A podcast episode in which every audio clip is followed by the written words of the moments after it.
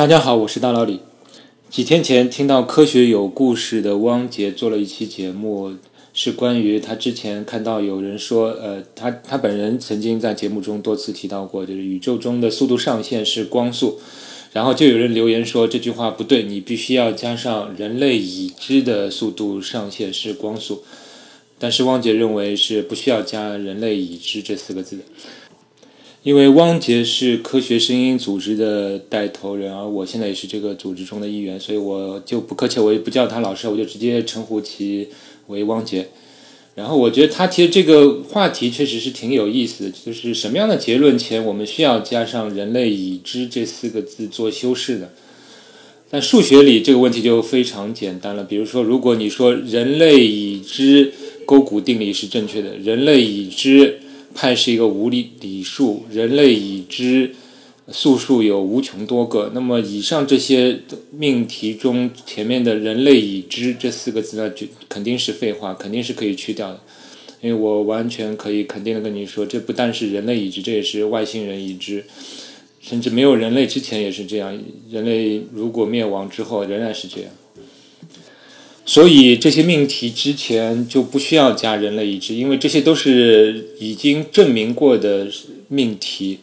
而证明过的命题，我们之所以能认可它，不光是人类已知，是因为我们的的基础，我们认可我们推理得出这些命题的基础是有一些公理和定义。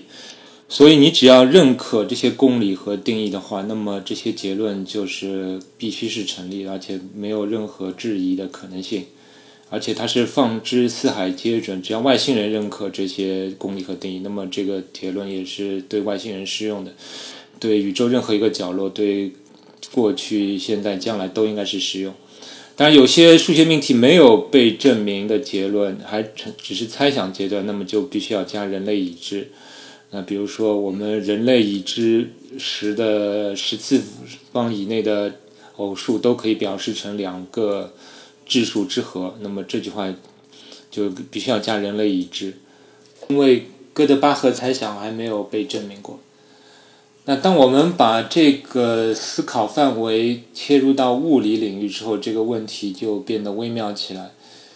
那是不是所有的物理定律之前都要加人类已知这四个字呢？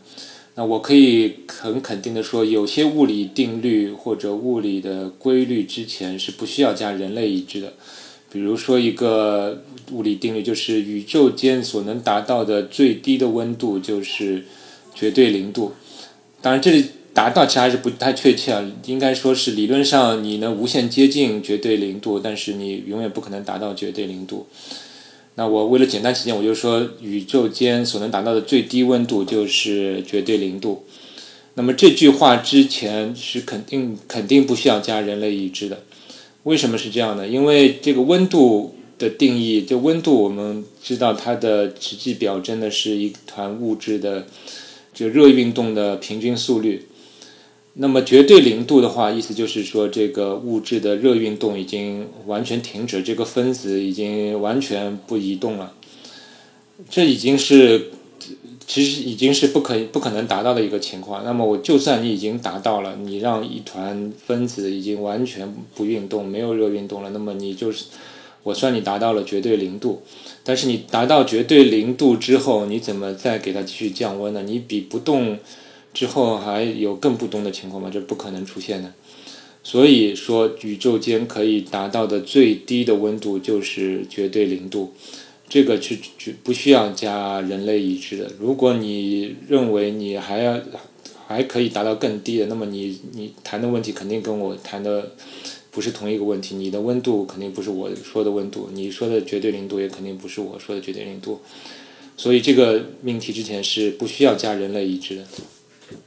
那我们这里会看到，其实这条物理定律跟数学中的定理其实有一些类似的情况出现，就是说，我们也是从一些公理和定义之间来推出了这条结论。这个定义就是我们定义温度是表征一团物质的热运动的平均速率。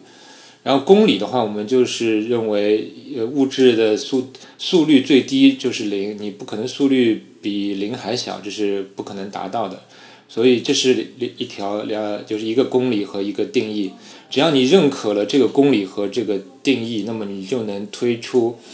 那宇宙间所能达到的最低的温度就是绝对绝对零度，你不可以再低了。而且这肯定是不依赖于是人来考虑这个问题，而是外星人考虑这个问题。而且这个结论是放之宇宙皆准，无论是在地球上还是在哪个星系里，无论是过去、现在是将来，但都肯定都是正确的。所以它肯定不需要加人类意志。那谈到光速这个问题呢，就稍微复杂一点。但是我认为，如果我说信息传递的速度的上限是光速，那么这句话之前也不需要加人类意志。为什么这样呢？是因为我认可一条公理，这条公理就是说，时间的箭头是有方向，就是未来的事情不能去影响过去的事情，事情的结果不能比事情的原原因发生的更早。那如果信息可以超越光速传递的话，那么我们其实是可以推出一些悖论，就是把未来的事情去影响到过去的事情，这是非常不可思议的。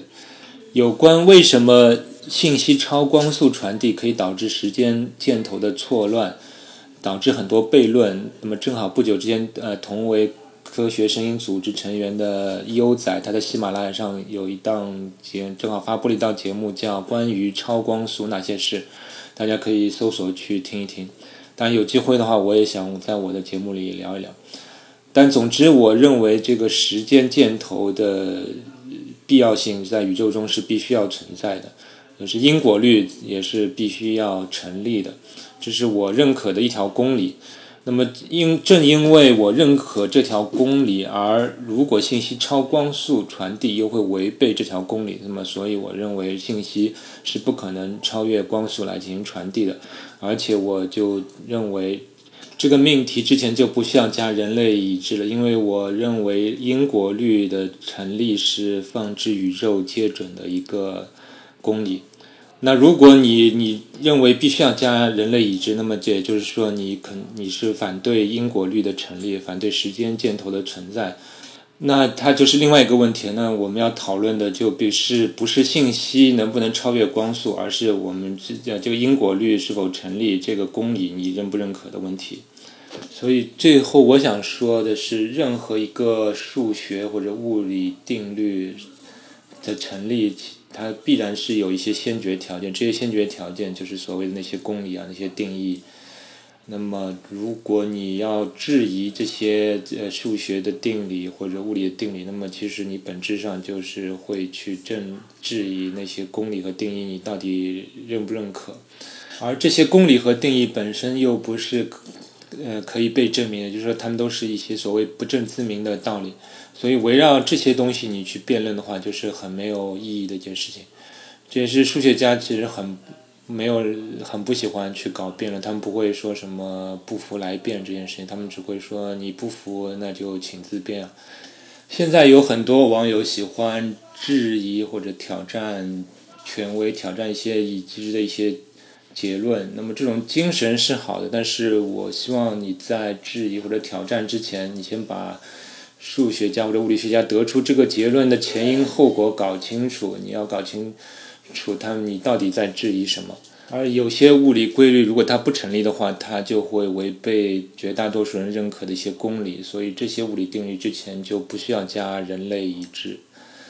总之，你可以去杠，但是请你在杠之前你自己要先做足功课，要去杠一些无谓的事情而浪费了自己的时间。好了，那么今天就到这里，谢谢。学声音。